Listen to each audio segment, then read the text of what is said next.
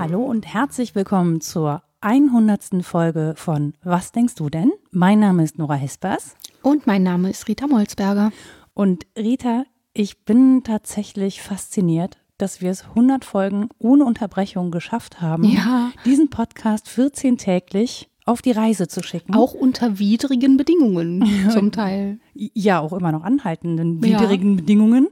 Wir nehmen den nämlich tatsächlich spät abends auf, bevor es zum zweiten, nennen wir es Shutdown kommt. Ne? Also wir sind ja nicht eingesperrt, wir dürfen ja raus, aber es wird halt runtergefahren. Und sicherheitshalber, damit wir diese Folge noch rausbekommen, haben wir uns jetzt getroffen, um spontan spät abends die 100. Folge. Wir hatten uns das etwas glamouröser vorgestellt, glaube ich. Jetzt habe ich den Shampoos, den alkoholfreien, aber auch gerade nicht bei der Hand. Doch wohl, warte, hier steht Mineralwasser. ich finde, das gilt, oder? Wir, wir stellen uns einfach. Wir können, Konfetti. wir können so eine vegane Cola-Flasche, da sprudelt es vielleicht ein bisschen Ja, mehr. oder ich zerreiße nachher spektakulär die Literaturliste und schmeiß Konfetti.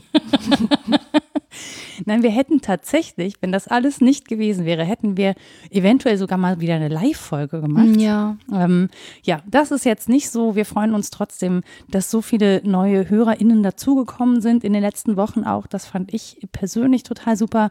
Tausend Dank an alle, die uns dafür einen Euro spenden. Und wir haben demnächst auch noch eine kleine Überraschung. Das werde ich dann auf Twitter und Mastodon verkünden. Da könnt ihr uns finden unter entweder wddd Podcast oder Frau Nora, weil wir uns was überlegt haben und mal gucken, wie wir dieses, was wir uns überlegt haben, in die Welt bringen.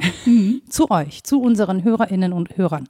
HörerInnen und äh, vielleicht auch gar nicht so verkehrt, ne? So. Es war sehr inklusiv. Ja, alle. Alle sind mit gemeint, alle dürfen zuhören. Ähm, wir haben auch wieder eine Hörermail diesmal bekommen mit einem Themenwunsch. Und das ist tatsächlich ein Themenwunsch, der uns beiden auch so ein bisschen auf der Seele brennt, glaube ich, über den wir auch schon mehrfach gesprochen haben. Es geht nämlich um das Thema Denunzieren oder Petzen oder Anschwärzen oder wie man das auch immer nennt. Und geschrieben hat uns Johannes und der schreibt halt, er beschäftigt sich gerade sehr mit dem Thema und für, er schreibt halt genau zum Denunziantentum, also zur Denunziation. Und er sagt, für mich ist der Begriff sehr negativ konnotiert und ist mit Verrat, Niedertracht oder in der freundlichsten Auslegung vielleicht noch mit Spießertum verbunden. Im deutschen Sprachgebrauch sehe ich ihn auch oft mit der DDR verbunden, wobei es immer darum geht, dass Partei- und Systemgläubige andersdenkende Widerständler denunziert haben. Das finde ich ist, äh, das ist wirklich so eine besondere Form ähm, zu der Denunziation. Ich bin jetzt auch nicht so geschichtsfest, was die DDR-Geschichte angeht. Ich habe mir aber ein bisschen Hilfe geholt in einem politischen Lexikon, damit wir das gut auseinander dividiert bekommen. Und es geht ihm aber auch darum, wenn man jetzt zum Beispiel jemanden sieht, der was falsch macht im Straßenverkehr oder ähm, sich nicht an die Regeln hält, gerade wenn es um Corona geht ne, und um eine Gefährdung auch des Allgemeinwohls. Was macht man denn da?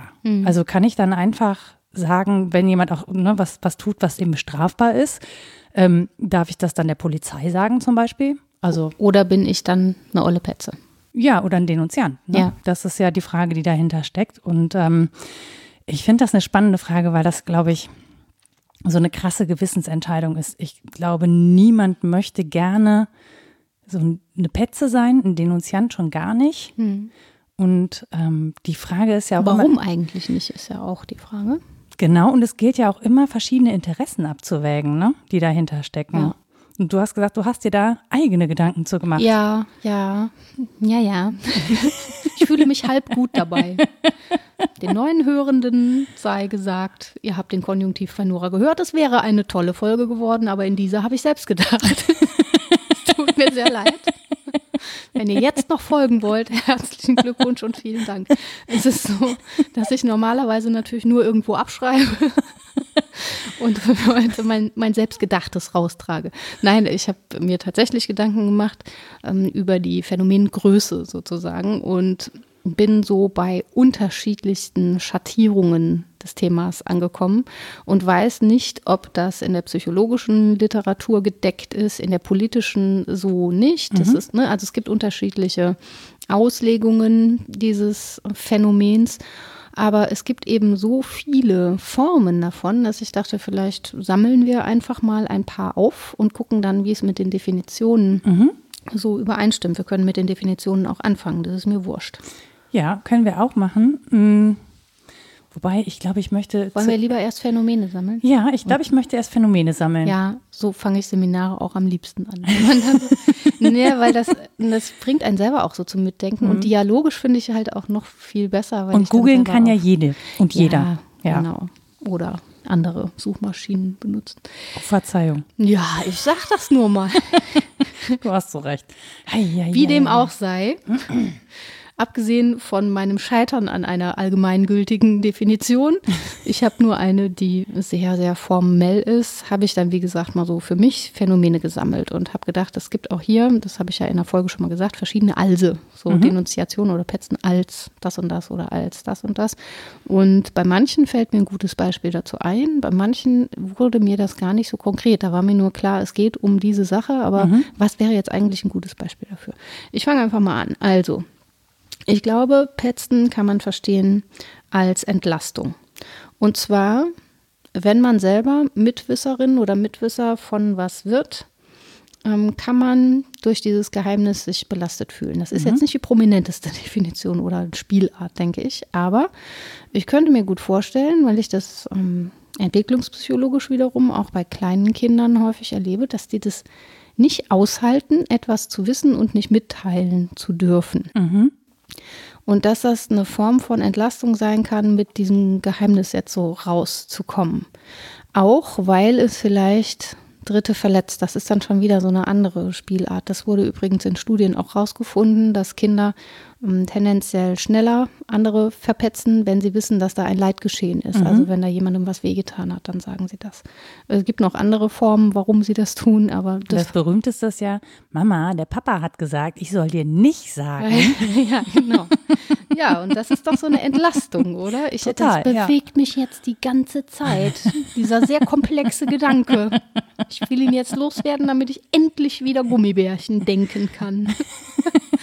Und manchmal wird man ja tatsächlich ungewollt auch Mitwisserin von was, weil einem Leute ihr Leben auf die Füße kotzen und so Mhm. ganz viel erzählen oder man weiß, äh, weiß ich nicht, von einer Freundin, dass sie fremdgegangen ist, mit dem Typen ist man aber auch befreundet und denkt dann, ach, das ist jetzt aber, das ist aber Muss unangenehm. Ja, ich möchte nicht. Ich möchte das nicht wissen, aber jetzt ist es zu spät. So viel kann ich gar nicht vergessen. Ne? Oder finde ich, da kommt diese, da kommt diese Entlastung ja noch was anderes hinzu, nämlich, dass du jemand anderen durch diese Entlastung in eine bescheuerte Situation bringst. Ja. So. Also du kannst selber diese bescheuerte Situation nicht ertragen und dann machst du einfach jemanden zum Mitwisser, zur Mitwisserin, damit du nicht alleine bist. Das ist eine ganz Ja. schön egoistische Nummer. Finde ich auch. Also ich finde, wenn schon fremdgehen, dann behält man das gefälligst für sich. Komplett für sich. Dann belastet man niemand anderen damit. Ja, oder Jetzt man lebt in diesem so einer Beispiel. offenen Gemeinschaft. Ja, ja, klar. Also dann ist es aber nicht mehr so richtig Fremdgehen. Ja, das also, stimmt wohl. Ja. Ja. So im klassischen Sinne finde ich. Also es gibt halt viele Beispiele, mh, da mache ich es mir natürlich auch leicht, weil ich habe diesen Druck nicht so arg Mhm. an mir. Ich spüre das nicht, dass ich mich ähm, jemandem dringend mitteilen müsste mit irgendwie Geheimnissen. So, das ist ganz selten der Fall. Eigentlich kann ich gut alles in meinem Herzen bewahren und da verschließen. Das geht dann einfach mit mir ins Grab. Ähm, aber ich verstehe es schon, dass das Leute belastet. Gerade, wie gesagt, wenn unterschiedlich differenzierte Beziehungen mit einbezogen sind in diese Geheimnistuerei. Und dann könnte ich mir vorstellen, dass Verpetzen so eine Form von Entlastung ist. Allerdings kann man das ja zum Beispiel auffangen, indem man dem anderen sagt, pass mal auf, sag das selber oder ich sage es. also man kann den Druck dann noch ein bisschen erhöhen, weil die Situation ja schon an sich so schön ist, kann man sie gleich noch viel schöner machen. Aber das kenne ich tatsächlich auch, dass ich das Gefühl hatte, nee, also das geht so irgendwie nicht. Ich will aber auch nicht unerkannt und hinterm Rücken so äh, irgendwen anschwärzen, das ist mir dann unangenehm. Und dann habe ich den Betroffenen angesprochen und habe gesagt, pass auf, ich glaube, das ist problematisch. Kannst du das nicht bitte selber äh, vor die entsprechende Instanz bringen? Weil Das ist sehr schön ausgedrückt. Ich möchte es nicht tun, ich möchte aber auch nicht, dass es total unerkannt Ich möchte aber auch nicht, dass es nicht getan wird. Ja, ja. Und das belastet natürlich das Verhältnis.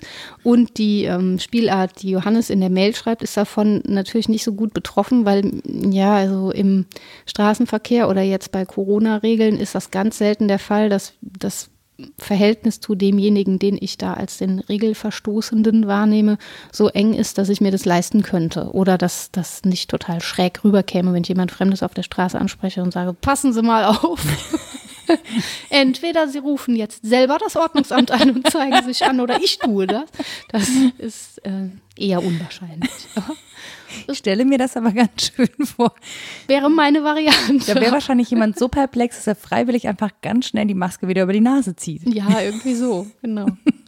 Es ist auf jeden Fall schwierig, ich habe das schon erlebt, dann die ähm, Beziehungsebene so rauszuhalten. Mhm. Also ich hatte das in der Nachbarschaft mit, mit Lärmverstößen und so und mhm. bin dann tatsächlich hingegangen, habe gesagt, pass auf, ähm, wir müssen das irgendwie geregelt kriegen. Und äh, ich komme gern immer runter und mache ne, ne, ne, ne, ne, ne, ne, ne, zur entsprechenden Zeit. Aber irgendwann habe ich dann auch keinen Bock mehr, weil ich weiß, dass es viele andere auch stört. Und dann würde ich mir vorbehalten, irgendwann auch das Ordnungsamt anzurufen. Mhm. Nur, dass du das weißt, ne, wer das dann war. So, lustige zwei Wochen später hat irgendwer das Ordnungsamt gerufen. Ich war das aber gar nicht. aber man war natürlich klar, die olle Petze. Ne? Und ich so, ey, nee, nee, ich war es tatsächlich nicht, weil wir hatten drüber gesprochen. Und das ist dann komisch, das so auseinanderzukriegen. Ja. Dann zu sagen, ich habe nichts gegen dich als Person, überhaupt nicht. Ich finde nur, das muss geregelt werden, weil es hier um Gemeinschaft geht. Und mhm. das ist, glaube ich, ein weiterer Punkt, wenn es um Gemeinschaft geht und Regeln, an die sich viele halten, ähm, dass man sich da zum Anwalt anderer macht. Das ist natürlich irgendwie auch so ein bisschen hässlich ähm, weil man sich da über andere erhebt. Immer wenn ich sage, ja, da geht ja nicht nur mir so, sondern anderen auch, mhm. fühle ich mich irgendwie so ein bisschen doof. Aber es war halt der Fall. Und irgendwie hat sich dann über die Zeit auch ganz gut geregelt. Das ist tatsächlich bei mir gewesen, ähm, das war in der ersten Shutdown-Phase. Mhm. Mm, da war ich im Rewe-Supermarkt und äh, es war halt mal, ich gehe da nicht gerne hin. So deswegen, ich finde die einfach sehr unangenehm. Ich weiß auch nicht warum, aber ich fühle mich da einfach nicht wohl drin. Und ich wusste aber, ich muss da hingehen, weil im Bioladen gibt es keine Batterien. So. Nur ist es raus, ne? Dieses Aufnahmegerät ja. braucht hin und wieder Batterien. Ich nehme die wieder aufladbaren, aber Selbst manchmal braucht man die. Ja. ja, was soll ich tun? Wir brauchen Strom. Nee, auf jeden Fall bin ich da reingegangen und einer der Mitarbeitenden hatte halt die Maske nur so über den Mund. Mhm. Und ähm, blöderweise mit der Prämisse, ich finde den Laden eh doof, habe ich dann auch nicht freundlich gesagt, wollen Sie mal. Pep, pep, pep, pep. genau, das war eher so mein Ton. Der war jetzt nicht so cool, ehrlich gesagt, ja. Das ist, das nehme ich auf meine Kappe. Das hätte man auch einfach freundlich sagen können, wollen Sie nicht äh, so, weil grundsätzlich verstehe ich, dass es auch keine schöne Arbeit ist, ja, ja. die ganze Zeit da zu stehen und so, so. Also und von daher habe ich dann gesagt, so Pepe, Pepe, Pepe. Verhüllen Sie sich. Ich kann Ihre Mitesser sehen. Nee, so schlimm war es überhaupt nicht. Ich hatte nichts sonst gegen diese Person. Mm, und dann bin ich so durch den Laden gegangen und hatte mich so angestellt. Und dann stand ich da. Und dann kommt diese selbe Person immer noch, den wirklich so unter der Nase, geht zu einer älteren Frau hin, die versteht ihn nicht direkt und dann zieht er den Mundschutz runter und spricht diese, also wirklich alt. Sie war jetzt nicht 50 Aber. älter, sondern wirklich. Und dann meinte ich so, ist das jetzt ihr Ernst? Wirklich, weil ich dachte, so, das, das kann das kann es jetzt echt nicht sein. Und dann habe ich mich total aufgeregt. Alle haben total verschämt zur Seite geguckt. Die ältere Dame hat zu mir geguckt, hat gesagt, haben Sie das jetzt meinetwegen gemacht? Ich so, ja, ich finde das nicht richtig. Ich finde, ne, hm. die Person arbeitet hier, Sie müssen geschützt werden. Sie gehören zu den Ersten, die man schützen muss. Und ich finde das nicht richtig. Also ich kann verstehen, dass. dass ich paternalisiere Sie jetzt mal ein bisschen. Das finden Sie bestimmt sehr angenehm. Ja, ja, jetzt ja ist ja so. Aber so hat sie gemacht. das, so hat sie das nicht gesagt. Sie fand Nein, das, schon klar. Ich glaube, sie fühlte sich so. Und dann ist diese Person einfach weggegangen. Und das fand ich so schlimm, dass ich gesagt habe, so, jetzt rufe ich den Marktleiter und petze. Und das war der Marktleiter? Nein. Nein, das, das war nicht witzig der, gewesen. Das war nicht der Marktleiter. Ich habe dann wirklich schön gewartet, bestimmt eine Viertelstunde, bis der Marktleiter kommt und habe dann gesagt, ich verstehe, dass das irgendwie keine schöne Arbeit ist. Ich verstehe, dass es ätzend ist, das Ding irgendwie die ganze Zeit am Gesicht zu haben und so. Es ist aber so, dass nun mal hier sehr und wirklich, da gehen wirklich sehr, sehr viele ältere Menschen einkaufen. Da habe ich gesagt, die muss man schützen. Das, ich finde, das geht halt einfach nicht. Hm. Ob nicht nochmal mit dem Mitarbeiter geredet werden könnte an mhm. der Stelle, weil ich auch nicht fand, dass es sich gut verhalten hat. So, jetzt habe ich natürlich auch nicht nett angefangen. Wie gesagt, das nehme ich auf meine Kappe. Ich habe dann aber auch gemerkt, es geht mir nicht nur darum zu petzen, sondern das geht wirklich an der Stelle auch um Macht. Mhm. Ne? Also ich bin ignoriert worden, jemand hat mir nicht zugehört. Ja, ich, verstehe. Mhm. So. Also es geht schon auch darum, irgendwie so ein Machtgefälle. Und da fand ich mich ehrlich gesagt richtig eklig. Ja, kenne ich, dass man sich dann einfach auch fies fühlt. Ja, ja, das war mir total unangenehm. Es war mir wirklich unangenehm, auch vor mir selber. Auf der anderen Seite fühlte ich mich schon aber auch im Recht. Ja, ich habe hier noch zwei Punkte auf dem Zettel, die da vielleicht zusammenkamen in deinem schönen Beispiel. meh, meh, meh. Weil es, ähm, ja, es hat auch was von Stabilisierung moralischer Normen und Regeln. Mhm. Ne, man will, dass die stabil eingehalten werden. Wenn man selber dafür nicht sorgen kann, dann sind wir bei einem weiteren Punkt, nämlich ich sage es so hässlich, wie es ist, als Anbiederung an die nächsthöhere Instanz. Mhm. ne? Das ist ja das, wo du sagst, da geht es um Macht irgendwie. Und mhm. wenn ich mich selbst, und das ist Ausdruck von Petzen irgendwie immer, nicht selbstwirksam genug fühle, mhm. um das durchzusetzen, was ich will, dann liegt es eben nahe, die nächsthöhere Instanz anzuschleimen. Nein, nicht, aber das ist die ätzendere Form, finde ich, das Anschleimen. Aber sie zu, auf den Plan zu rufen, dass da was durchgesetzt werden soll. Und vielleicht ist das auch so ein Lackmustest für das eigene Verhalten. Für mich ist es das zumindest, dass ich mich frage, worum geht es mir jetzt mhm. genau zum einen? Und bin ich wirklich so machtlos? Oder kann ich das irgendwie anders geregelt kriegen? Mhm. Und wenn man dann an die Grenzen stößt und sagt, nee, tatsächlich kann ich da jetzt nichts machen. Ich möchte aber wirklich, dass diese Normen und Regeln eingehalten werden, weil ich sie für richtig anerkannt habe. Und ich gebe es ein Stück weit in die Hände von Dritten, ob das tatsächlich so ist, dass diese Normen und Regeln in dem Fall gelten müssen. Mhm. Ähm, dann ist es halt logisch, dass ich die nächsthöhere Instanz wähle. Was derjenige, der davon betroffen ist, immer sagen wird, ist, ja, kann schon sein, dass das ein Regelverstoß war, aber das ist doch eine Bagatelle. Das ist die Frage, die ich mir gestellt habe. War es das wert? Ja. Also war es das wirklich wert? So ja. wie groß war die Wahrscheinlichkeit, dass er diese Frau jetzt angesteckt hat? Ne? Mhm. Ne? Ja, das wird aber immer auch in, selbst in Freundschaften unter Siebenjährigen ist das, wenn du, wer hat aber seinen Spickzettel da, so, das ist aber doch eine Bagatelle. Also das wird der Siebenjährige natürlich nicht sagen, ja. aber so, so empfinden. Aber das ist doch eine Kleinigkeit. Und noch eine Spielart. Damit bricht man natürlich auch die Loyalität der ähm, Verhältnisse. Mhm. Wenn man sagt, also jetzt in dem Beispiel mit dem Spicker, wir sind doch so eine Gemeinschaft tendenziell gegen die Lehrerschaft. Mhm. Ja, und jetzt geht einer dahin und geht an die nächsthöhere Instanz. Das heißt auch, dass er diesem Gruppenverhalten irgendwie nicht mehr treu ist. Mhm. Ich habe kürzlich einen Artikel gelesen, da ging es um ja, die Polizeistudie und so weiter. Und ja, Racial Profiling. Die eben nicht Polizeistudie. Und ja, da sagte ein betroffener Polizist in den Medien, er halte es für absolut neuralgisch, von Polizeifamilie zu sprechen. Mhm. Weil Familie eigentlich die Gemeinschaft ist, in der man sich nicht verraten muss. Auch mhm. juristisch. Mhm. Ja, du musst niemanden drangeben, der zu deiner engeren Familie gehört. Was natürlich dazu führt, dass so ein Chorgeist gestärkt wird und es umso schlimmer ist, wenn da jemand Regelverstöße meldet, weil mhm. dann ist es ja der totale Loyalitätsbruch und der totale Ausbruch aus dem Gruppengefühl.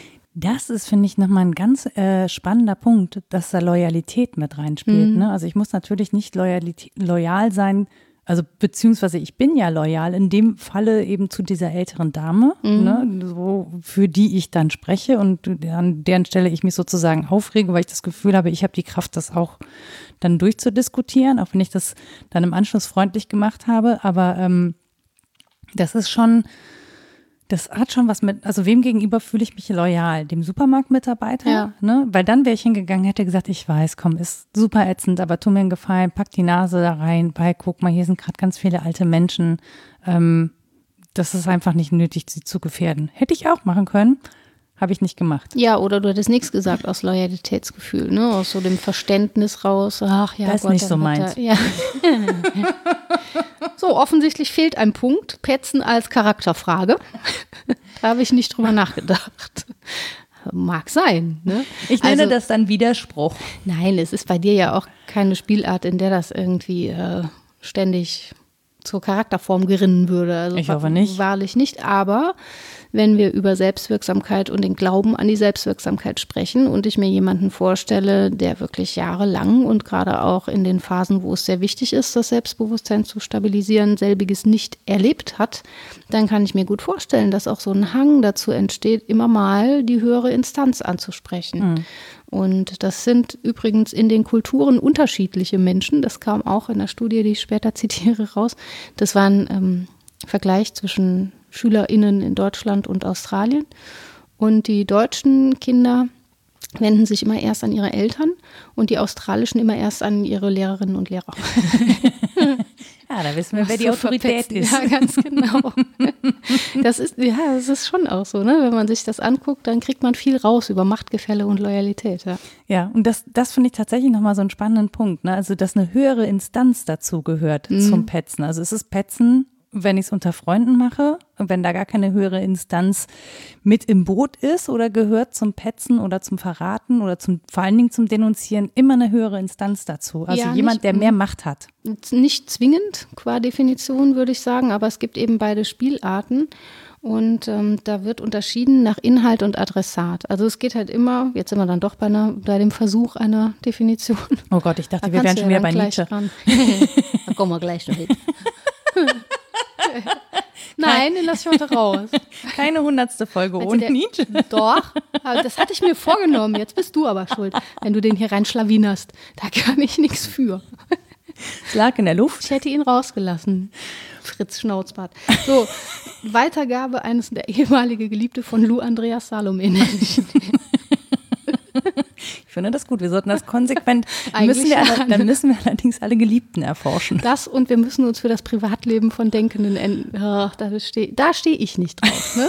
So am, im Privatleben rumforschen, das ist nicht meins. Das machst du da. Notfalls. Aber nur beruflich. Wo waren wir? Bei der Differenzierung des Adressaten, ne? Richtig. So, ähm, ja, das ist die vorgeschlagene Differenzierung von Denunziationsformen. Es geht immer um die Weitergabe eines Normverstoßes. Mhm. Aber das wird unterschieden nach Inhalt nach Adressat und unter Berücksichtigung des möglichen Leids, das da mhm. entsteht. Das hatte ich eben schon gesagt. Und was man sich auch nicht klar macht oder was einfach einem nicht so direkt in den Kopf kommt, finde ich, ist, dass der Inhalt auch ein schöner sein kann. Mhm. Und dass man dann trotzdem petzen kann. Also, dass jemand verknallt ist in jemand anderen oder so. Was ah. ja sehr ah. schön ist. Das ist eine schöne Sache, oder? Eigentlich. Und wenn man dann aber in der Peer Group sagt, dann ist das, ist das Petzen? Ist das diese Form von gut gemeint, die nachher richtig scheiße läuft? Wer weiß. Ich tue derlei ich nicht. Ich ja nur gut gemeint. Och, ja. Buh. Ich wollte was Schönes petzen. Ich habe es ja nur gut gemeint. Pädagogisch schon immer ein sehr fragwürdiges Argument gewesen. Aber das habe ich mich tatsächlich gefragt, ob man mhm. das dann auch als Verrat wahrnimmt. Ja, manchmal schon. Ne? Wenn ja. jemand gerne ein Geheimnis bewahren möchte und sei es auch ein irgendwie geartetes, eher schönes Geheimnis, dann ist das einfach ätzend, wenn man das ausplaudert. Ja, es können ja auch negative Gefühle damit einhergehen, ne? ja. eben wie Scham oder eben auch das Gefühl, verraten worden zu sein. Ja. Trotz allem auch, wie gesagt, wenn man es gut gemeint hat, ne? weil man dachte so, komm, ich kann mir das so rumgeeier bei euch beiden jetzt nicht mehr ansehen, jetzt irgendwie, irgendwer muss jetzt mal, ist halt nicht deine Sache, du mischst dich halt ein und, und ich glaube, das ist auch so ein bisschen das, wovor man so zurückschreckt. Dieses Einmischen, dieses Intervenieren in, diesen, in diese Privatsphäre oder in diesen Raum des anderen. Ne? Dieses, ja, genau. Ähm, ja, zur, ich, ich wollte gerade sagen, zur Raison bringen, das ist es aber nicht so richtig, sondern dieses, ja, in die, in, zurück in diese Reihe holen, ne? Also diesen, mhm. diesen Regel, diese Regelübertretung. Und vielleicht Vielleicht hat das was damit zu tun, ob man so ein bisschen rechtwinklig veranlagt ist. Ja, ne? glaube auch. Ja, ob man Singularitäten gut so stehen lassen kann. Ob man sagen kann, genau. okay, das ist jetzt ein Fall, der ist, wie er ist. Das mhm. ist ähm, aber vielleicht gar nicht äh, signifikant wichtig für eine allgemeine Regel oder ist gar kein Beispiel für eine Norm, die da repräsentiert wäre. Mhm. Ob man das gut stehen lassen kann oder nicht, das ist bestimmt auch eine entscheidende Frage, ja. Ja, finde ich auch. Also ganz definitiv. Ähm, Jedenfalls, ja, ja, das zweite hatten wir jetzt noch nicht. Also wir haben uns quasi darauf geeinigt, wir zwei hier. es ist nicht so richtig petzen oder denunzieren, wenn es um vergleichsweise schöne Inhalte geht, aber also wir benutzen dann den Begriff nicht so sehr, aber es ist trotzdem noch ein Verrat eines Geheimnisses und kann als solcher empfunden werden. Ja, und als Loyalitätsbruch ja, halt, ne? genau. Loyalitätsbruch. So, wir gleich mal über Georg Simmel sprechen und das Geheimnis. Aber das zweite, was wir noch äh, hatten, war nämlich die Differenzierung. Das lernen Kinder übrigens erst sehr spät, also Inhalte zu differenzieren und die Adressaten zu differenzieren. Mhm. Ähm, wem gebe ich diesen Normverstoß weiter? Gebe ich den äh, innerhalb meiner Peer Group weiter oder gebe ich das der nächsthöheren Instanz? Das war ja die Frage. Also mhm. es muss, glaube ich, nicht immer eine nächsthöhere oder auch eine ganz hohe Instanz. Ah, lustige Geschichte fällt mir gerade ein. Erzähle ich gleich. Mhm. Beteiligt sein, aber es ist eben sehr häufig der Fall, mhm. weil innerhalb der Peer Group dann wieder diese Regel von Loyalität äh, steht, sodass das selten passiert, dass es innerhalb dessen zu Brüchen kommt. Mir kam die lustige Geschichte in den Sinn, wie, hoffentlich darf ich das erzählen. Hm darf ich bestimmt. Ich, äh, ich versuche es möglichst neutral. ich war bei einem äh, Radiosender mit jemandem, der moderiert hat. Und der hat erzählt, dass er äh, kürzlich moderiert hatte am beginnenden Abend in der Dämmerung und dann schönen guten Abend gesagt hat zu den Hörerinnen und Hörern. Und dann hat sich eine Dame fürchterlich echauffiert. Es sei noch nicht Abend und man habe guten Tag zu sagen. Woraufhin er das on air zitiert hat und gesagt hat, also es tue ihm leid, aber es werde gerade dunkel und da habe er sich wohl vertan. Und dann hat sie Tom Buro geschrieben. Das ist Deswegen immer eine gute Idee. Nächst höhere Instanz. CC Gott was die Flapsigkeiten dieses Moderators denn da zu suchen hätten, das sei eine Unverschämtheit. Das fand ich sehr lustig. Das sehe ich auch so. Also zunächst mal nicht selbst nochmal den Versuch des Dialogs zu wagen, sondern direkt die höchste Eskalationsstufe anzuwählen. Ohne Rücksicht. Hat er sich zurückgemeldet? Ist das überliefert? Leider noch nicht überliefert. Ich werde das demnächst anfragen. Und wenn nicht, dann gibt es von mir aber richtig Kasala. Ja, dann könnt ihr das gleich mal on air besprechen. Ja, genau. Und sobald ihr das macht, wissen wir auch, welcher Sender es war. richtig. Das wird nie passieren. Das bleibt mein Geheimnis. Denn jetzt sind wir bei Georg Simmel mit dem Geheimnis, weil du eben fragtest, mhm. ne, mit Loyalitätsbruch und Verraten und wenn der eine verknallt ist in die andere oder die in die, wie auch immer, warum ist das dann ätzend, wenn das jemand preisgibt? Weil, ich zitiere, auch das Geheimnis ist getragen von dem Bewusstsein, es verraten zu können und damit die Macht zu Schicksalswendungen und Überraschungen, zu Freuden und Zerstörungen, wenn auch vielleicht nur zur Selbstzerstörung in der Hand zu haben das Geheimnis ist eine sehr machtvolle Sache. Und mhm. Simmel sagt tatsächlich, es sei soziologisch interessant, wie Gesellschaften mit Geheimnissen umgehen. Was mhm. öffentlich ist und was privat ist, da hatten wir ja auch schon mal drüber mhm. gesprochen. Ähm, wer wie viel Geheimnis für sich behalten darf ähm, und so weiter. Daran orientiert er sich ähm, in, der, in der soziologischen Hinsicht. Fand ich echt spannend. Mhm. Ähm, ich musste gerade dran denken, als du es gesagt hast, ich, mein Gehirn ist nochmal zurückgesprungen zu den Lehrern und Eltern, mhm. weil du gerade sagst, so sagt halt was über eine Gesellschaft aus. Ähm, meine Mutter hatte ja eine Physiotherapiepraxis in einem kleinen Ort. Oh Gott, die wusste alles, oder? Oh, ich sag's Schlimm. dir, die wusste die Dinge schon, bevor ich wieder zu Hause war. Meine Mutter hat sich heute beschwert, dass sie eine Stunde beim Arzt warten musste, weil da so viel geredet wurde. Und weil sie jetzt über so vieles Bescheid weiß, sie hat da keinen Bock drauf. Da wusste ich wieder, woher meine Abscheu kommt. Eine Stunde da, du weißt ja nicht, was sie in einer Stunde alles erzählen können. Ja, aber das eine ist ja, dass die Sachen, die du dann so unterwegs machst an einem Tag, ne, tatsächlich zu Hause landen.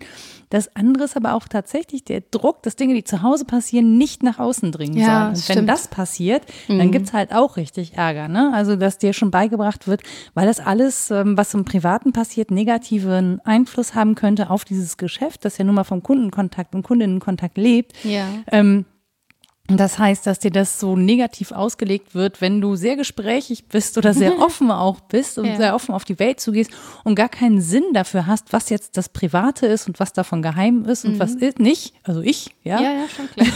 schon klar. Meine Schwester hat das, glaube ich, nicht so gemacht. Eine nahe Bekannte von mir. ja. So, das war natürlich, das war meiner Mutter einfach immer, also ich war ihr hoch unangenehm in meiner Mitteilungsfreudigkeit. Aber hätte, hätte sie dich dann als Nee, sie hätte nicht gesagt, du sollst das nicht petzen, oder? Sie hätte gesagt, du sollst das nicht ausplaudern? Oder Nein, meine? Mutter hat gesagt, man kann die Nora alles fragen, die sagt dir nachher auch noch den Kontostand. Ja, was hat sie dich denen auch wissen lassen? Also Verschwiegenheit war wirklich meine ganz große Stärke. Was übrigens nicht heißt, dass ich nicht Geheimnisse für mich behalten kann. Mhm. Man muss mir das nur sagen, was geheim ist, weil ich hatte kein, ich Ja, hatte einfach verstehe. genau kein Gespür dafür, was zum, was zum Privaten gehört und was Ja, eben verstehe. nicht. Was vielleicht auch so ein bisschen an der Familiengeschichte liegt, weil natürlich mein Vater über seine Familie immer sehr viel geredet hat Mhm. und auch alles, was da passiert ist. Ne? Also ich wusste super viel über diese Familie meines Großvaters. Ähm, und mir war irgendwie nicht einsichtig, warum andere Leute das über meine Familie jetzt nicht wissen sollen. Ich kenne das umgekehrt auch, dass Menschen irgendwie davon ausgehen, wenn sie es mir erzählt haben, dann weiß es irgendwie mein enger Freundeskreis doch auch oder Partner oder so. Und ich denke, hä? Was ist denn das für ein komisches Konzept? Natürlich erzähle ich das nicht, es sei denn, man sagt mir, erzähl das ruhig auch XY, dann tue ich das. Aber sonst tue ich das selbstverständlich nicht. Und dann kommen so Sachen wie, äh, ach so, hast du, hast, wieso weißt denn du das gar? Hat die Rita das nicht erzählt? Ich sage, bist du bescheuert? Ich erzähle nicht deine, erzähl doch nicht deine privaten Sachen einfach weiter. Finde ich total seltsam. Mittlerweile haben sich, glaube ich, alle dran gewöhnt, dass sie es dann eben zwölfmal erzählen müssen. Ja, aber das, das äh, spricht ja auch dafür, dass, ne, dass da auch eine andere Form von Verständnis gibt, was Ja. privat ist und was Ja, nicht. genau. Also, Ja. und das vor allen Dingen, das finde ich aber sehr witzig, dass andere schon davon ausgehen, dass sie dir das erzählen und dass du es einfach weiter erzählst. Ja. Das heißt, es scheint für die auch normal zu sein. Es, ja, das, aber es liegt bei mir auch an mangelnder Differenzierung, was ist öffentlich und was ist privat. Und weil ich da halt sehr vorsichtig bin, denke ich immer erstmal, alles ist privat. Ich halt, behalte erstmal alles für mich. So, das finden mögliche Partner auch komisch. Wenn man so gar nichts erzählt.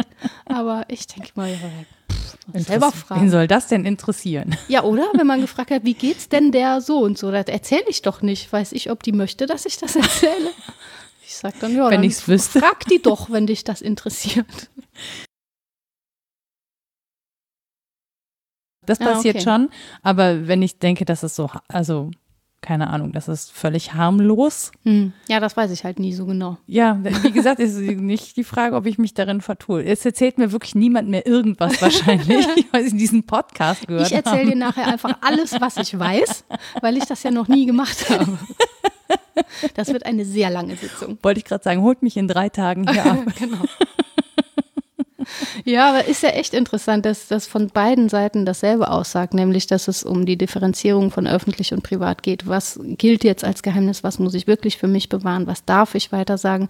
Und dann eben auch in dem Beispiel wie von Johannes zitiert, was muss ich weiter sagen, weil es mir auf der Seele lastet oder weil ich finde, dass ein Gemeinwesen ähm, davon wissen sollte zur Wahrung allgemeiner Regeln und so weiter. Er empfindet es ja, glaube ich, schon auch als Pflicht, sich da einzubringen.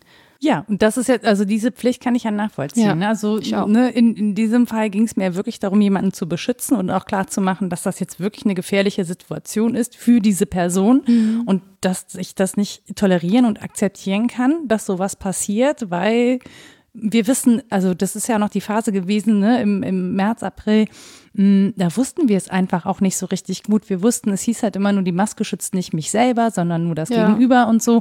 Das heißt, das war für mich einfach eine erkennbar gefährliche Situation, die man durchaus hätte anders lösen können. Da bin ich, äh, jeder, der mich dafür kritisiert, ich bin da voll bei euch. Ich kritisiere mich an der Stelle selber. ne, da spielen so Sachen mit rein. Wir hatten es letztens von Stimmungen. Ja. Ähm, das sind so Vorannahmen, das ist halt einfach schwachsinnig. Warum geht man auch schon mit so einer Haltung in so einen Laden? Das muss man halt vielleicht auch nicht machen.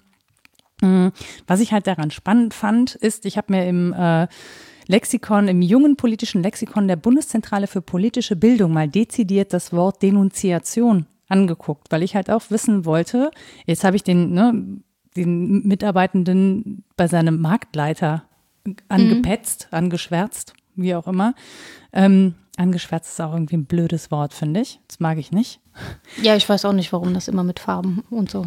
Ja, auf jeden Fall. Ähm, so, das war jetzt ja nicht die Polizei. Der das ist, hat auch keine Konsequenz. Der ist jetzt auch nicht gefeuert worden deswegen oder so, ne? Also es ist wirklich alles völlig im Rahmen abgelaufen. Da ist jetzt irgendwie nichts Schlimmes passiert, was das angeht. Das ist bei der Denunziation aber dezidiert anders. Und bei der BPB steht, ich zitiere das jetzt mal, jemanden falsch beschuldigen. Jemand will seinem Nachbarn aus irgendeinem Grund sehr schaden. Er behauptet gegenüber der Polizei, der Nachbar habe ein anderes Auto beschädigt und dies verheimlicht. Er zeigt den Nachbarn aus unehrenhaften Beweggründen an. Dies ist eine Denunziation. Es ist eine unrichtige und ziemlich gemeine Beschuldigung. Jemand anderen zu denunzieren ist verboten und steht unter Strafe. Mhm. Gerüchte verbreiten, auch wenn ich jemanden, vielleicht einen Kollegen, dessen Stelle ich gerne hätte, falsch verdächtige und unrichtige Behauptungen in die Welt setze, so ist das eine Denunziation. Ein solches Gerücht kann dazu führen, dass jemand seinen Job verliert. Mhm. Politische Denunziation es gibt auch den Begriff politische Denunziation. So fürchten sich in Diktaturen viele Menschen davor, von anderen Menschen wegen ihrer politischen Meinung verraten, also denunziert zu werden. Sie haben Angst, dann ins Gefängnis zu kommen oder noch Schlimmeres erleiden zu müssen. Was ja was ganz anderes ist, weil es da eben keine unrichtigen Behauptungen sind, sondern nur solche, die nicht systemkonform Genau. sind. Ja. Und das finde ich aber den ganz schwierigen Gradmesser daran, weil Ja. ich, ne, wenn Denunziation ist, jemand, also jemandem was Falsches anzuhängen, Mhm. dann ist das natürlich total zu verurteilen. Ähm, wenn jemand aber sozusagen in dem System, in dem er lebt oder sie glaubt, das Richtige zu tun, Mhm. dann ist das, finde ich, dann hat das zumindest ähm, einen anderen Stellenwert. Es ist auch Ist schwieriger zu unterscheiden. Ja, es ist halt schwierig, weil es ja eigentlich erstmal neutral darum geht, Meldung zu machen. Ne? Das ist auch etymologisch.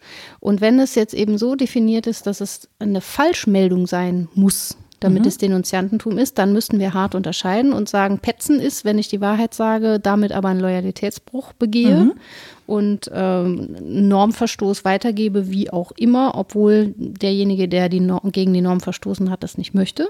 So. Ähm, aber das wäre ja dann eben nicht Weitergabe oder ähm, Anschwärzen im Sinne von eine Fehlinformation geben. Man sagt ja dann das Richtige. Insofern müssten wir dann hart unterscheiden und sagen, das eine ist Petzen, das andere ist Denunzieren und dann ist Johannes auf jeden Fall gerechtfertigt. Kann sein, du bist eine Petzer, aber ein Denunziant bist auf keinen Fall.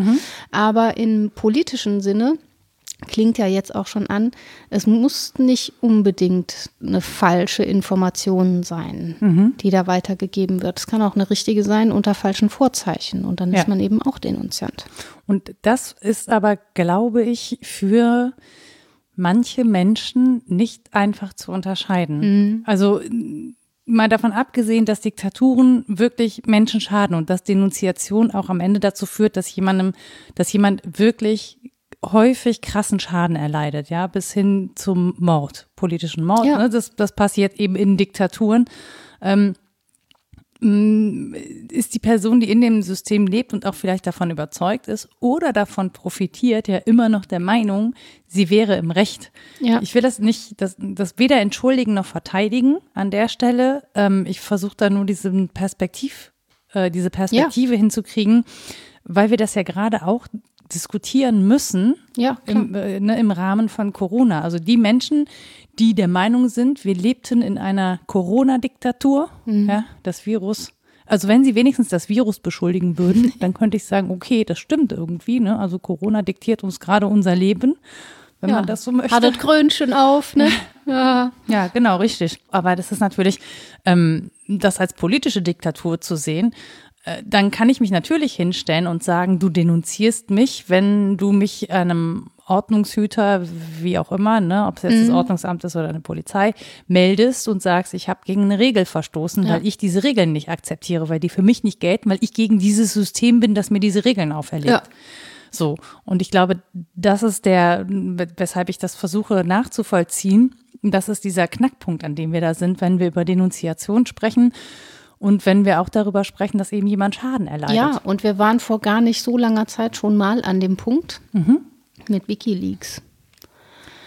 Ja. Das hatte nochmal einen anderen Geschmack, weil es in meiner Sammlung von Alsen, würde ich sagen, da ging es um Petzen, wenn man das so nennen will, als Ausdruck des Willens zur Transparenz. Und Transparenz ist natürlich, ähm, wenn wir jetzt sagen, das Geheimnis ist etwas, was wertzuschätzen ist mit Simmel und anderen, ähm, auch ein Schaden vieler. Tra Totale Transparenz ist nicht lebbar. Man kann auch, ne, in der voll ausgeleuchteten Wohnung Oder kann man nicht leben. fragen, wem schadet es? Ja. Und ist es, ist, vor allen Dingen musst du unterscheiden, ist es Und wem nützt es? Cui bono? Ne, ist immer eine ganz gute Frage in diesen Dingen. Und wir haben das auch politisch diskutiert im Zusammenhang mit Wikileaks. Wir Mhm. sind aber, soweit ich weiß, zu keinem wirklichen Ergebnis gekommen. Ja. Also jetzt so was wir gesamtgesellschaftlich, Weltgemeinschaft. Aber das Problem war da schon mal politisch aufgeworfen in neuerer Zeit. Ja, ich glaube, es fragt halt nach dem Recht, habe ich das Recht, einer anderen Person Schaden Ja. zuzufügen? Und wenn der Schaden einfach nur in einer öffentlichen, nur in Anführungsstrichen öffentlichen Beschämung liegt, Ja. ne? wie zum Beispiel, da wird jetzt jemand rund gemacht oder so, Ja. weil ich das eingefordert habe, ähm, habe ich nicht. Ich habe nicht gesagt, er soll ihn zusammen scheißen. Aber grundsätzlich ne, Ja, ja. habe ich ja schon danach gerufen, dass dann eine Sanktion stattfindet, in welcher Form auch immer. Mhm. Ähm, und da, glaube ich, gilt es gut zu unterscheiden. Können wir, also ne, zum Beispiel durch diese Leaks soll ja dann auch Staaten oder bestimmten Organisationen in einem Staat, in dem Fall, ne, wenn wir an äh, äh, nicht Assange, sondern an Edward Snowden denken, der wollte ja schon, dass ein Schaden entsteht. Ja, klar. Ne, für etwas Gutes. Aber an der Stelle bin ich ja immer im Zwiespalt. Das heißt, ich muss mit einkalkulieren, dass Schaden entsteht, dass mir persönlich auch Schaden entsteht. Wobei, das kann ich ja vor mir gut verantworten, wenn mir was passiert. Ja, Ja. Dann bin ich halt für mich verantwortlich. Dann das Risiko kann ich ja eingehen.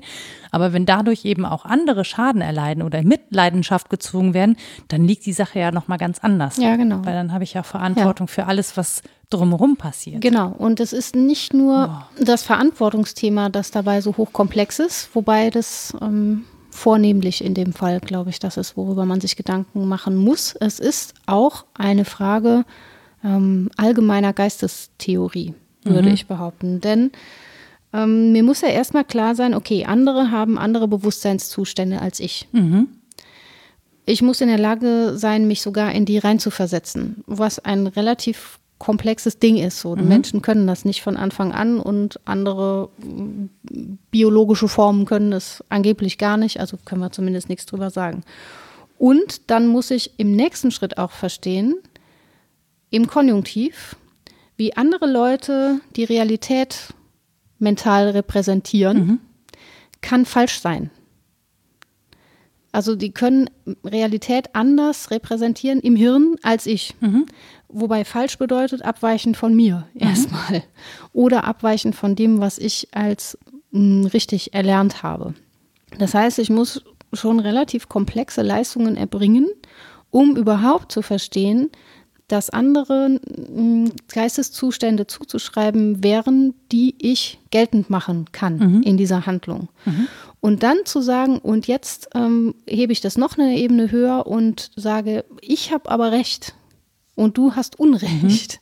Wobei mir gerade klar geworden ist, dass das halt hoch unterschiedlich ist und zu differenzieren ist, das finde ich super schwierig. Und da verstehe ich jedes Hadern. Ne? Gerade wenn man jemand ist, der sich gut in andere reinversetzt, der sagt, okay, kann sein, dass deine Realität anders wahrgenommen wird, weil du anders groß geworden bist, weil wie auch immer es so viele Umstände gibt.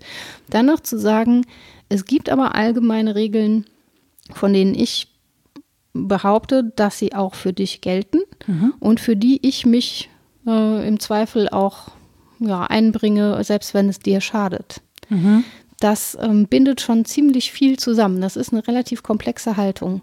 Und das geht halt nicht zusammen mit dem zeitlichen Druck, unter dem man da steht, finde ich. Weil dieses Geheimnis, was man da hat, oder dieser Regelverstoß, dem, der erlitten wird, von wem auch immer, findet jetzt statt. Und ich habe ganz selten die Möglichkeit, erstmal nach Hause zu gehen und nochmal zwei Nächte drüber nachzudenken. Kann ich natürlich, wenn es um so Sachen geht wie, keine Ahnung, die Gastro hält die Corona-Regeln nicht ein oder so, dann kann ich da drauf gucken, findet das regelmäßig statt, warum findet das statt, ist das eine Bagatelle, ja oder nein, da kann ich lang drüber resonieren, bevor ich das Ordnungsamt anrufe oder nicht. Aber in diesen zwischenmenschlichen Dingen ist das immer eine Entscheidung, die sehr, sehr schnell fällt. Und ich glaube, dann kann es tatsächlich sein, dass ich hier eher aufgrund von Stimmung, Charakter, äh, Werthaltung oder so fälle, als dass ich sie wirklich rational nach allen Punkten, die zu bedenken wären, durchgehe. Ja, das, ähm, ja, und ich musste auch gerade dran denken, na, es ist ja auch von, sind ja auch Schaden sozusagen auf beiden Seiten abzuwenden. Ne? Es ist ja auch der Schaden abzuwenden, äh, also zu bedenken, der entsteht, wenn ich dann zum Beispiel nicht einen Leak mache oder das nicht Ja. veröffentliche, transparent mache oder so, weil ähm, der ganzen Sache ja etwas zugrunde liegt, was anderen schadet oder von dem ich zumindest überzeugt bin, dass andere dadurch Schaden erleiden. Ja, Also Handlungen sind ja grundsätzlich leider sehr unabsehbar in ihren Folgen. Ja. Das macht man sich Das macht mich ganz oft nicht sehr so nervös. klar, aber das ist so. Ne? Gerade in einer globalisierten Welt ist Verantwortung inzwischen eben auch ein noch sehr viel schwieriger Begriff, als er sowieso schon war. Mhm. Da, Wenn man das nachschlägt in philosophischen Lexika, da kann man aber sehr viel lesen. ähm, ich finde dann immer wichtig, dass man äh, auch auf das Antworten in Verantworten guckt. Also wora Mhm. worauf antworte ich? Was ist eigentlich die Frage? Das ist schon immer ganz gut, wenn man sich das fragt. Was ist hier gerade die Frage, die ich beantworte? Kann ich das verantworten? Aber äh, Verantworten heißt dran vorbeireden. äh, nee. Könnte aber, ne? Ich habe verantwortet. Ich habe das verantwortet. Genau, ich habe mich verfragt. Letztens hat das Kind gesagt, ich habe mich verfragt. Das fand ich sehr gut. Es wollte eigentlich etwas anderes gefragt haben. Ich habe mich verfragt.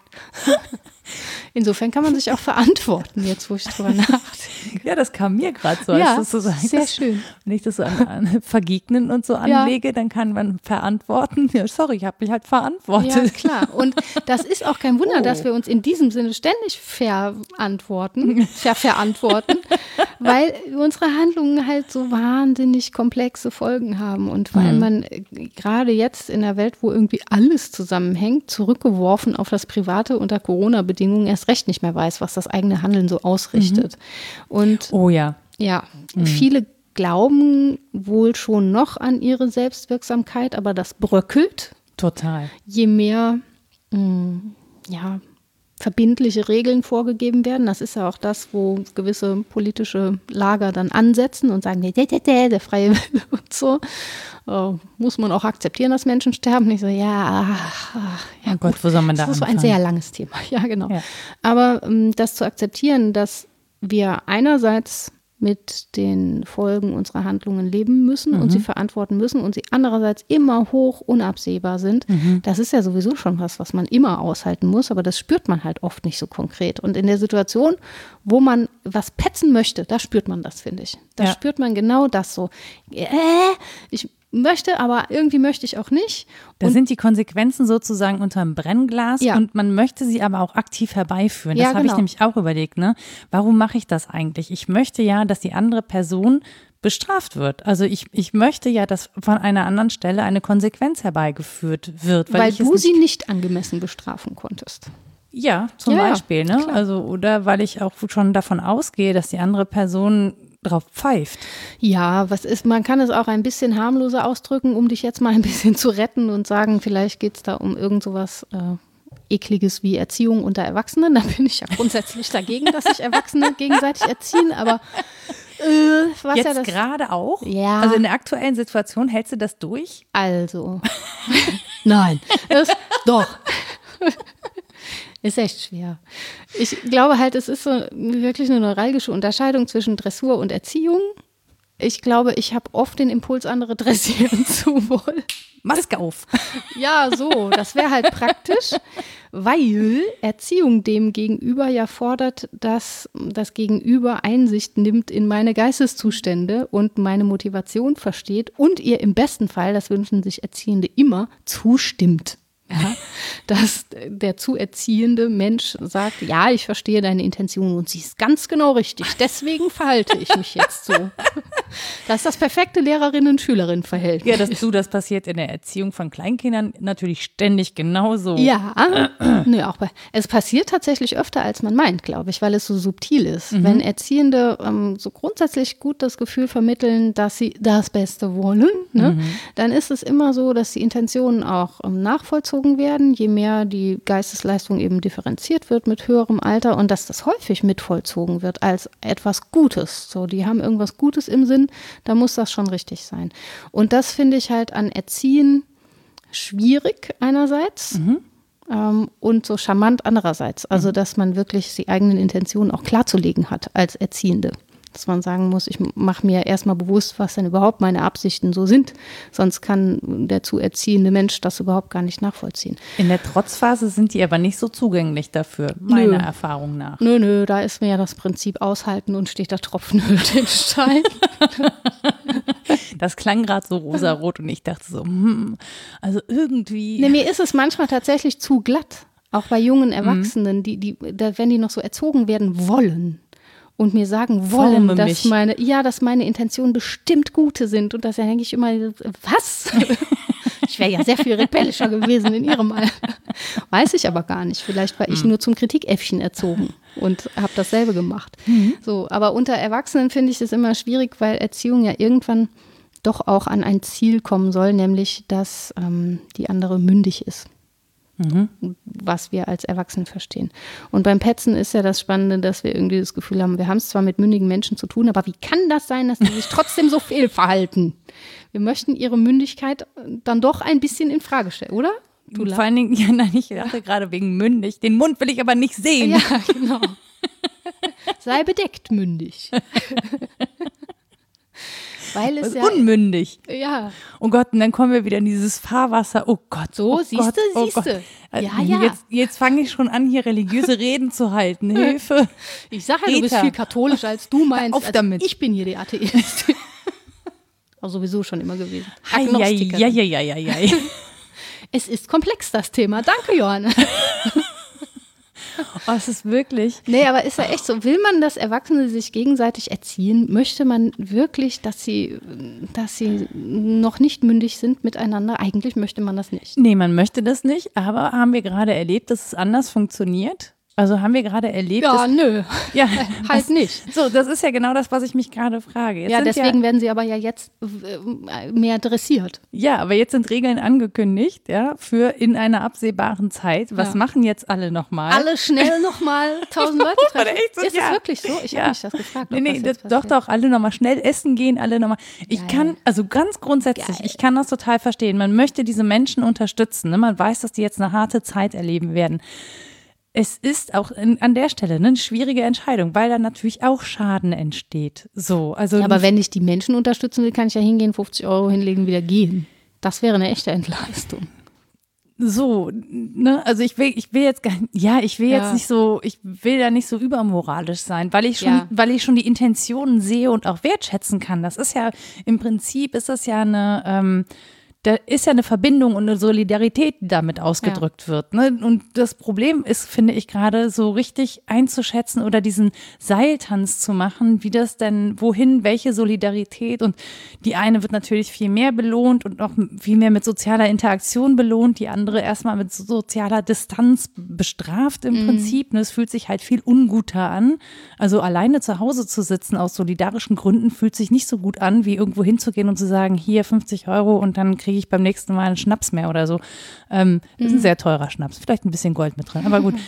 Naja, aber das sind ja, ne, das macht schon ein anderes Gefühl, so, weil es sich auch nicht so belohnt. Es belohnt sich nicht in sich selber, dieses Zuhause sitzen. Da musst du schon die, die ganze Zeit sagen, boah, bist du toll, dass du hier zu Hause sitzt und Ja. dich richtig scheiße fühlst. Das ist was, wo ich Geh mich mal duschen Tagen. Ja, aber da, da fasse ich mir selber an die Nase und denke, da bin ich manchmal halt auch sehr borniert. Mir gelingt das ganz gut, mir einzureden, dass ich das aber mal so richtig gut mache mit der sozialen Distanz und dabei mal übersehe, dass ich sowieso sehr menschenscheu bin, ad eins, und dass ich zum Zweiten äh, dabei nicht auf andere zeigen darf, die andere Bedürfnisse haben, bitte. Ja, Ja. ich weiß, als ich vor mir selbst in meinem Kopf den miesen Satz gedacht habe, warum bleibt ihr nicht mal alle dem Arsch zu Hause mit dem Urlaub, habe ich gedacht, boah, ey, jetzt ist Endstufe Borniertheit bei mir angekommen, weil andere Leute andere Bedürfnisse haben, Rita, hallo.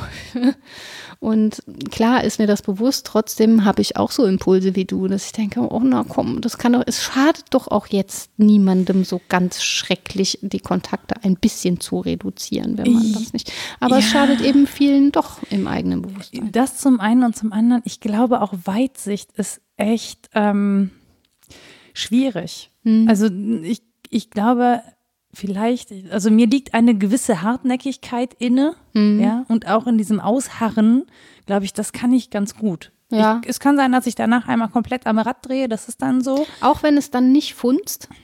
Wenn wir uns jetzt vorstellen, wir halten das mal alle einen Monat durch und danach ist alles genauso ätzend wie vorher. Naja, ich mache das, es hat ja nicht gefunzt. Ja. Und ich mache es ja zu großen Teilen seit März. Ja. Also ich war ja wirklich fast nirgendwo mehr. Ich war, glaube ich, noch zwei oder dreimal in der Redaktion. Einmal, weil ich dann halt was moderiert habe unter wirklich großen Sicherheitsvorkehrungen und Hygienevorschriften und so. äh, mit ständig Maske tragen, solange ich nicht auf der Studiofläche bin, äh, Hände desinfizieren und, und, und. Also äh, wirklich unter Einhaltung strengster Regeln. Und da war auch tatsächlich die Inzidenz noch nicht so hoch, wie sie gerade ist. Also mhm. Also das Risiko insgesamt einfach geringer, wenn man das so miteinander vergleichen will. Mm, es bleibt halt einfach ja, ich, ich bin so, ich bin total für Spielräume. Ich hm. nehme sie mir nicht. Ja, ich kann gut auf diese Spielräume verzichten oder mich da so disziplinieren. Achtung, Nietzsche. Okay, bitte. Christenmoral. Du schon wieder, Christenmoral. Hör auf sich selbst nichts zu gönnen und zu sagen, ich nehme mir die Spielräume. Nein, ist, ich kenne das. Ich, ich meine das, das auch nicht negativ. Nee, und das Ding ist, ich habe auch nicht das Gefühl, dass ich mir nichts gönne, sondern ich habe eher so das Gefühl, ich gönne anderen was. Nämlich ja, klar. Den Freiraum, den sie ja genommen haben. Und das ist ja auch was, was zu einer Solidargemeinschaft. Also ich bin nicht neidisch, weil jetzt anderen, okay, doch ein bisschen. ja, ja. Ja, aber nicht übermäßig. Also so es ist so ein, es ist so ein Verbot. Vielleicht ist es auch so, dass man das kompensiert. Eigentlich ist man neidisch, weil man selber gern gefahren wäre und dann muss man sich das schönreden, indem man sagt, ja, aber ich habe es halt richtiger gemacht als ihr. Ach so. Ja, das ist bei mir nicht der Fall. ich wäre nicht gern gefahren. Ich verstehe gar nicht, warum man fahren will. Also in dieser Form. Ich verstehe gut, dass man reisen will, aber ich verstehe unter Reisen, glaube ich, was anderes als Ischgl. Ja, ja, ich habe, wie gesagt, ich habe das, ähm, ja, ja.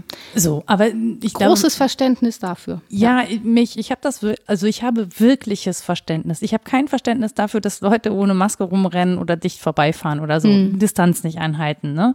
Aber wenn sie unter Vorkehrungen, also unter Beachtung aller Vorkehrungen sich im öffentlichen Raum bewegen, und zwar so, wie es nun mal die Vorschriften gerade äh, vorgeben, ja, wenn sie diesen Raum bis zur Vorschrift nutzen und nicht davor schon Stopp machen, ne, wie ich das dann halt gemacht habe. Ich bin halt mhm. halt nicht in Restaurants gewesen oder so. Ähm, dann kann ich das verstehen. Das ist ja auch deren gutes Recht. Ja. Ich muss das naja. nicht gutheißen, aber sie, sie, die, das war ja erlaubt. Das, man durfte das ja. Ja, aber wenn wir jetzt sagen, wir nehmen Einsicht auch in die Geisteszustände anderer, die eine ganz andere Überzeugung haben, das ist sehr, sehr schwer manchmal. Also in vielen Fällen eigentlich, man, weil man das nicht so will, dass andere ganz andere Überzeugungen haben.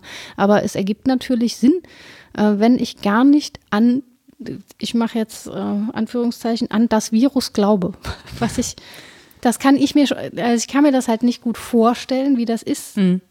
Überhaupt diese, diesen, wie soll man sagen, diese Bezugnahme Glauben da überhaupt einzubringen, finde ich schon irgendwie so ein mhm. bisschen schräg. Aber ja, es mag ja sein, dass das, dass das so ist. Und dann ist die Welt ganz anders eingerichtet und dann empfinde ich alles als Repression mhm. und als Verarsche und als Indoktrination und als Manipulation und in der Welt will ich nicht leben und so weiter. Und das ist dann hinterrücks auf eine krude Weise ja wieder derselbe Wille zur Transparenz. Mhm. Ich will, dass alle das sehen. Ich will, dass alle endlich wahrnehmen, dass sie verarscht werden. Mhm. Ne? Ähm, es ist also im Prinzip wieder so eine Art WikiLeaks-Ding. Ich, ja, was ist, ich finde, das an der Stelle ist einfach sehr intolerant. So. Ja, ich verstehe halt nicht, warum man nicht einfach mal mitmachen kann, wenn es einem gar nicht großartig schadet, weil es schadet vielen sehr. Also Gastronomen und so mhm. sind jetzt betroffen, aber so ein normal Mensch, normal ist auch ein komisches Konzept, aber ach, du weißt schon. Ja, ne, Menschen, die trotzdem ihren Erwerb haben, mhm. die andere sehen können, die ein Leben irgendwie gut geregelt kriegen. Also keine Eltern oder Lehrerinnen oder Intensivpfleger ja. oder. Hm, ja, okay. Du weißt schon. Ja. Dann, also was die Maske angeht, denke ich echt, okay, das mag einigen lästig sein, aber es ist halt nicht so schrecklich, einen Lappen vorm Gesicht zu tragen. Das kann man mal einfach machen. Und selbst mhm. wenn man rausfindet, dass das jetzt nicht so der Weisheit letzter Schluss ist, hat es mir trotzdem jetzt nicht so arg geschadet. Ja, wobei sich aber ja eher das Gegenteil rausgestellt hat. Ja, und dann erst recht, ne? Ja. Dann erst recht kann ich ja sagen, ach, okay, war mir nicht angenehm, aber scheint was zu bringen, dann mache ich das halt mal. Ne, das Interessante ist, dass auf der anderen Seite ja gefühlt weniger Hadern und weniger Zweifel ist, sondern mhm. dass da sozusagen so eine Art Gewissheit ist, während wir ja hier doch hadern und zweifeln, nicht, nicht da, nicht, ne, was, was die Pandemie an sich ja. angeht, sondern wie damit umgehen, dass Menschen eben ähm, verschiedene Spielräume nutzen ja. oder auch überschreiten. Ja, aber das ist so ein Punkt, finde ich, da mache ich mich jetzt mal sehr angreifbar. Ähm, das ist so ein Prinzip von die Klügere ist nachgiebiger, bezieht immer alle anderen Standpunkte mhm. ein und versucht dann noch so Kompromisse zu finden. Wenn aber tatsächlich die Klügeren, wenn es die gibt, ja, wenn sie im bestimmten Sinne tatsächlich klüger sind und immer nachgeben, dann bedeutet das die Herrschaft der Dummheit. Und das ist nicht gut. So. Ja, oder? Ja, ja, ja. Ja, ich, ähm, ich sage das jetzt nicht, was ich denke, weil wenn dieser Podcast rauskommt, dann wird die USA gewählt haben. Ja. Und soweit können wir nicht in die Zukunft gucken. Nee. Ja, das ist aber wirklich so ein neuralgischer Punkt. Jetzt habe ich schon wieder neuralgisch gesagt. An dem Thema ist aber auch vieles neuralgisch. Wir sind so neuralgisch heute. ja, genau. Ich nenne den Podcast Neuralgensalat. Wenn ich das als Podcast-Titel nehme, weiß gar keiner mehr, worüber wir reden. Aber das weiß man doch bei keinem Titel jemals, oder? Doch, manchmal schon. Ja, das lassen wir lieber. Es schmeckt auch vielen nicht. äh, Jetzt habe ich auch vergessen, wo wir dran waren. Du warst wieder an einem neuralgischen Punkt. Ja, ja, aber an welchem, um Gottes Willen? Ich war bei dieser, du warst bei der Herrschaft der Dummheit. Ja, das ist, ja, ich finde wirklich, das ist natürlich hoch überspitzt, aber je mehr ich differenziere, mich zurücknehme und noch jede Demonstrantin und jeden Demonstranten zu verstehen versuche und so weiter, ähm, desto mehr lässt das natürlich Spielräume offen, in mhm. die dann eben auch besetzt werden und die vielleicht auch politisch so besetzt werden, wie es mir tatsächlich gegen den Strich geht. Hm. Und dann ist es, denke ich, berechtigt, wenn ich nach Abwägung sämtlicher Standpunkte dazu komme zu sagen, nee, ich verzichte nicht auf meinen eigenen Standpunkt und ich mache den auch geltend. Und notfalls mache ich den petzend geltend. Mhm. Ich finde halt wirklich eine elegante oder relativ elegante Lösung ist wirklich dieses, ich versuche den Betroffenen mit einzubinden und ja. zu sagen, pass auf, ich verpetze dich jetzt aus folgendem Grund. äh, ist, Wenn du das nicht so, machst, dann sage ich das dem Marktleiter. Ja, genau. So hättest du es sagen sollen. da wäre ich sehr gespannt gewesen, was dann passiert wäre, oder? Dann hätte ich wahrscheinlich direkt eine reingekriegt. Ja, möglich. Aber dafür ist man ja selber auch drahtig genug schnell abzuhauen. nee, oder auch, was Johannes sagt, im Straßenverkehr werden ständig die Fahrradwege zugeparkt werden und immer von der gleichen Person oder so. Warum dann nicht? Ich habe dann auch schon mal einen Zettel dran gemacht. Also mein Freund, ich sag nicht, ein Bekannter von mir hat immer einen Stapel Zettel in der Tasche, auf denen steht, sie parken scheiße. ich überlege gerade, wie, ich, wie ich in meinem Fädel so, scheiße wäre besser. wie ich meinem Fädel so lang fahre, einfach nur die rechte Hand so tak, tak, tak, tak, tak, tak, tak, tak.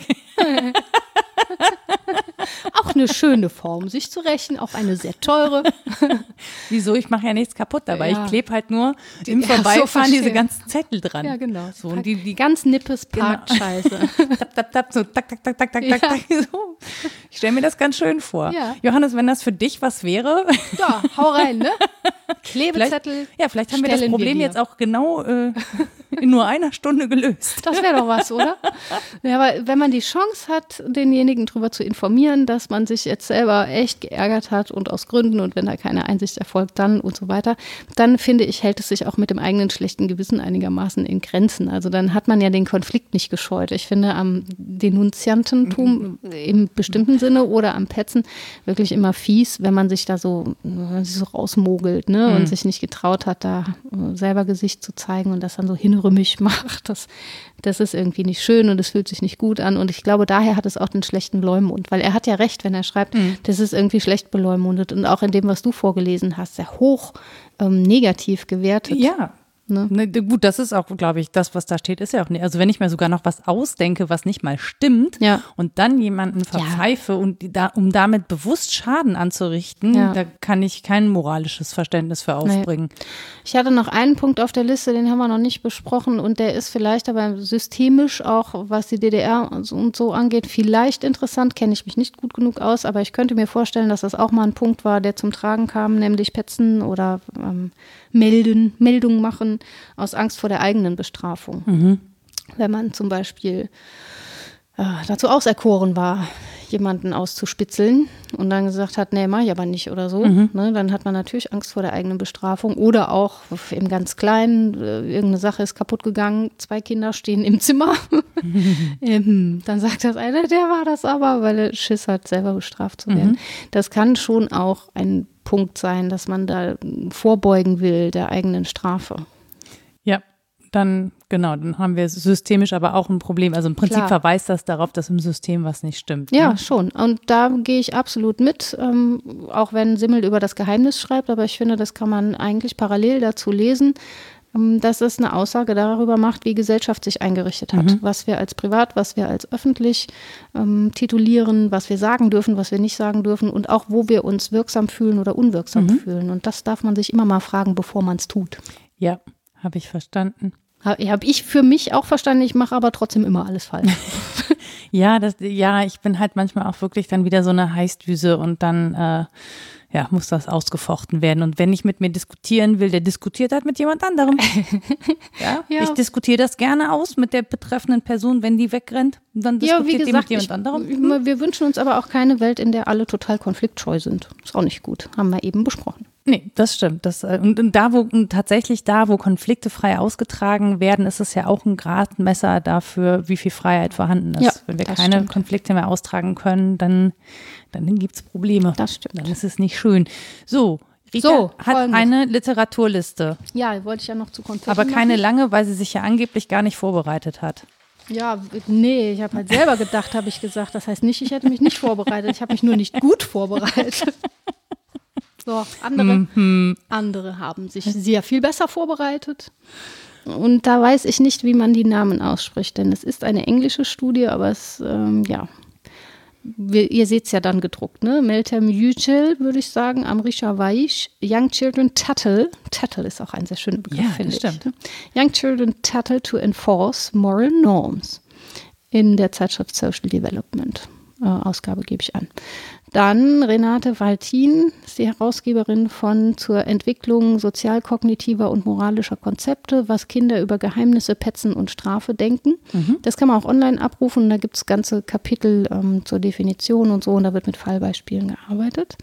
Ein Grundlagending aus der Pädagogik und der Entwicklungspsychologie ist Jean Piaget, das moralische Urteil beim Kinde.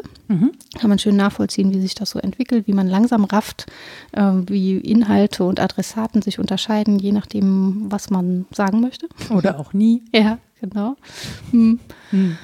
Dann eher sprachwissenschaftlich, aber auch interessant in Bezug auf diese Theory of Mind, also meine Überzeugung davon, dass andere andere Überzeugungen haben können. Ähm, Manuel Schrepfer, ich weiß, was du meinst. Theory of Mind, Sprache und kognitive Entwicklung. Dann habe ich zitiert aus Georg Simmel, Das Geheimnis, eine sozialpsychologische Skizze. Das gibt es auch online. Und ich möchte Menschen ans Herz legen vom Farin Urlaub Racing Team, ähm, den Titel Petze zu hören. Einfach weil es Spaß macht. Wir empfehlen aus philosophischen Gründen gerne die Ärzte. Das tue ich oft, auch in meiner Dis. Obwohl wir nicht das Ärzte deutsche Fernsehen sind. Nein, das nicht. Und auch keine OberärztInnen. Heieiei, hoffentlich kann sich ehrlich gesagt Mitte November noch irgendwer daran erinnern, dass die Ärzte den Titelsong der Tagesthemen gespielt haben. Ich glaube, das Sonst Internet vergisst Gag nicht. Ja, aber die Menschen, Ja, pff. das Internet schon. ich glaube, wir hinterlassen häufig Menschen mit fragendem Gesichtsausdruck. das ist unser Job. Wenn ihr noch Fragen habt oder äh, uns, mich beschimpfen wollt, weil ich Menschen in Supermärkten vor die Mich Marktleiter auch. Ich habe ja auch zitieren. Nein, macht das bitte nicht. Ich mache das auch schon. Also, wenn ihr uns erreichen wollt, dann könnt ihr das tun bei Twitter unter wddd-podcast. Wir haben eine Website www.wasdenkstudenn.de. Da könnt ihr uns Kommentare dalassen. Ihr könnt uns aber auch eine Mail schreiben, so wie Johannes das getan hat, an rita.wasdenkstudenn.de oder nora.wasdenkstudenn.de. Wir haben eine Facebook-Seite. Ihr findet mich auf Mastodon unter Frau Nora. Und Ach ja, genau, das hatte ich eingangs schon gesagt. Du hattest haben- schon, genau. Ja, ja, genau. Aber trotzdem, also falls euch, falls ihr mit dieser Folge was anfangen könnt oder die weiterempfehlen möchtet an andere Freundinnen und Freunde, dann tut das gerne. Ihr könnt dazu eure Social Media Kanäle benutzen oder uns Sternchen dalassen in den verschiedenen äh, Podcast-Plattformen, da wo ihr eben euren Podcast hört, wenn das möglich ist.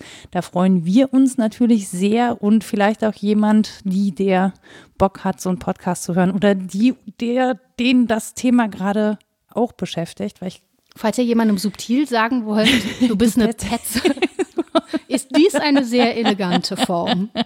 genau.